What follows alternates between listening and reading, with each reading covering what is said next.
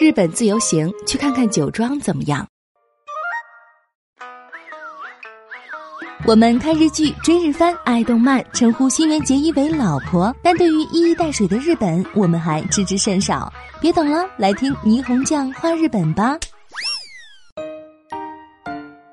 提起葡萄酒，人们首先想到的是法国葡萄酒。最近十多年来，大约有一百五十多家法国酒庄被中国商人收购，中国买家投资法国酒庄连年创下纪录。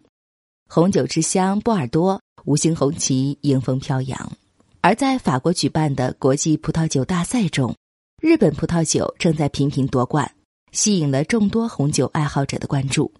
在过去的很长时间里，人们提起日本葡萄酒都会晃晃脑袋、摇摇头，不太看好，因为日本产的葡萄大约百分之九十是作为水果提供食用，加上梅雨季节长，葡萄树容易染病长虫。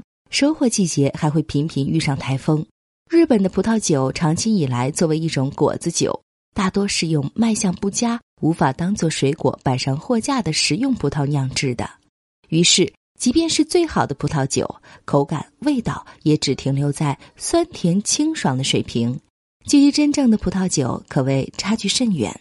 当然，主要原因之一是日本人历来习惯喝米酒，对葡萄酒的需求不大，没有市场。自然就难以得到发展。葡萄酒真正在日本打开市场，是在一九六四年东京奥运会以及一九七零年日本世博会以后。随着日本人的饮食生活迅速洋化，葡萄酒的消费急速增加起来。八十年代日本泡沫经济时期，日本百姓就像今天的中国人一样，开始大批走出国门，到世界各地旅游，品尝到了世界各地的美酒美食。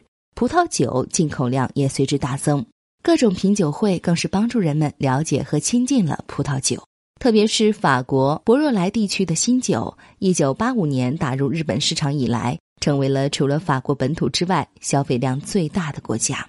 之后，在每年十一月的第三个星期四，博若莱新酒开进的日子，各地总要热闹一番，人们期待着这一天的到来。从百货店到超市，都早早就开始预约。大小餐馆也推出特别菜单，粉丝们聚集在一起，等待着开季的那一刻举杯庆祝。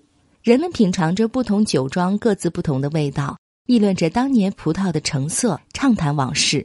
电视新闻也一定会报道新酒抵达成田机场的瞬间。而日本本国最具代表性的葡萄则有两种，即甲州和贝利 A 麝香。甲州据说是经丝绸之路从中国传来的葡萄种。适于酿造白葡萄酒，与来自欧洲的霞多丽相比，它更适合日本高温潮湿的气候。比如甲州二零一八这款酒，味道甘醇，口感清爽圆润，果香宜人。而贝利 A 麝香则是美国品种贝利和欧洲品种黑皮麝香嫁接而成的日本原产葡萄，在日本全国广泛种植。二零一三年，作为日本的黑葡萄首次列入世界酿造用葡萄。日本国土形状南北细长延伸，各地气候和风土大不相同，每个产地特性各异，形成了多种多样风格的葡萄酒。从南到北大致可以分为四块，也就是山梨、长野、山形和北海道。在麒麟、朝日啤酒、札幌啤酒、三得利等大公司的财力和研究力牵引下，与法国名门酒庄等合作，引进世界葡萄优良品种。凭借工匠精神，不断钻研改进发酵、储存方法，终于让日本的葡萄酒登上世界舞台。一九八九年，美露香在世界葡萄酒大赛中夺冠。近年来，日料人气高涨，特别是二零一三年十二月，日本的传统饮食文化和食被列入世界文化遗产名录之后，不仅日本清酒、烧酎，日本葡萄酒也大受人们的青睐。日料餐厅、法式或意式餐厅等。推出了适配日本葡萄酒的菜单，而且日本葡萄酒还远销欧美和新加坡、香港等地。日本最大的葡萄产地在山梨县，这里山清水绿，被誉为日本的葡萄酒王国。只有使用山梨县产的葡萄，在山梨县内生产满足一定标准的葡萄酒，才可冠名山梨。山梨是日本葡萄酒产业的龙头，位于山梨县中央的盆地叫甲府盆地。盆地里的西北部有著名的三得利旗下的登美酒庄，东部有麒麟旗下的美露香和龟甲万旗下的满滋等。从东京乘车向西大约两个小时，便可抵达东部酒庄聚集的圣沼葡萄香站。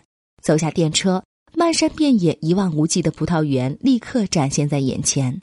这里是山峦环绕的贾府盆地，冬天四周山上白雪皑皑，春天樱花盛开，粉红一片。而到了夏季，一望无际、绿油油的葡萄藤令人陶醉，绿叶下是一串串成熟的葡萄，饱享口福也只有这个季节。沿着蜿蜒的坡路，处处是可以边摘边尝的葡萄园和随意品上一杯的酒庄。一片片葡萄园里，串串葡萄用不同颜色的纸包得整整齐齐。它们当中，有的是作为水果食用的葡萄，有的则是专门用于酿酒的日本种和欧洲种葡萄。这里有两条公车，一条酒庄线和一条葡萄园线，在最大的酒庄美露乡。如果事先预约，就可以详细的听工作人员讲解、参观工厂、观看酿酒的全过程。即便没有预约，也可以随意步入葡萄酒资料馆，参观一百年前的酿酒道具，了解制法和日本葡萄酒生产历史等。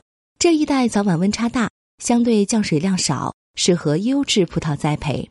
而且由于地下水丰富，冬暖夏凉，还适宜于葡萄酒的储藏。走进地下酒窖。一股凉气扑来，一排排古老的酒桶呈现在眼前。在这里可以看到用松胶封瓶的日本现存最古老的葡萄酒和近年来荣获金奖的葡萄酒。在酒庄的餐厅里，你可以品尝到酒庄限定的稀有葡萄酒和各种获奖名酒。今年三月份在法国波尔多举办的国际葡萄酒大赛中。美露香的四款霞多丽品种葡萄酒同时获得金奖，这在日本还是第一次。在不同的小酒庄里，你能品尝到每家风味各异的葡萄酒，有的偏甜，有的微酸，让你感受到这片土地独特的质朴和芳香，时而还会让你忘记身在日本，恍若被那美味带到了遥远的法国勃艮第。酒庄里品酒，有的需要自己花钱购买。有的是免费供你品评鉴赏。记得一次，在一家不大的凉棚下，庄主热情地为我递来一杯红酒。我原本只是路过在那里等回程的巴士，不由得被那酒香留住脚步，和老先生边喝边聊了起来。结果错过了巴士，还是老先生掏出自己的手机帮我叫来了出租车。酒庄里的每一杯酒都有着不同的美味，杯杯都是一种美妙的体验。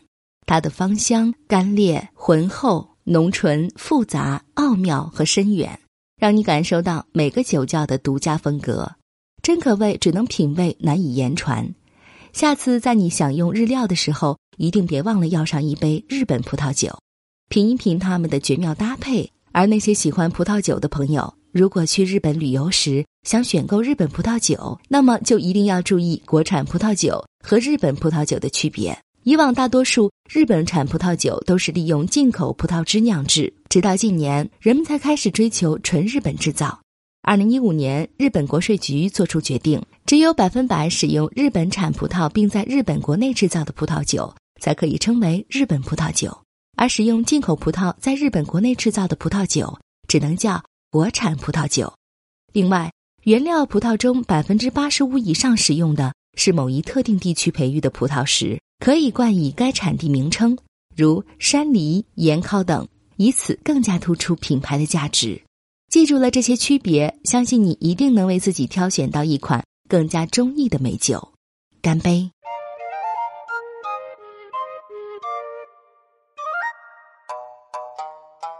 更多信息请看日本网三 w 点 nippon 点 com。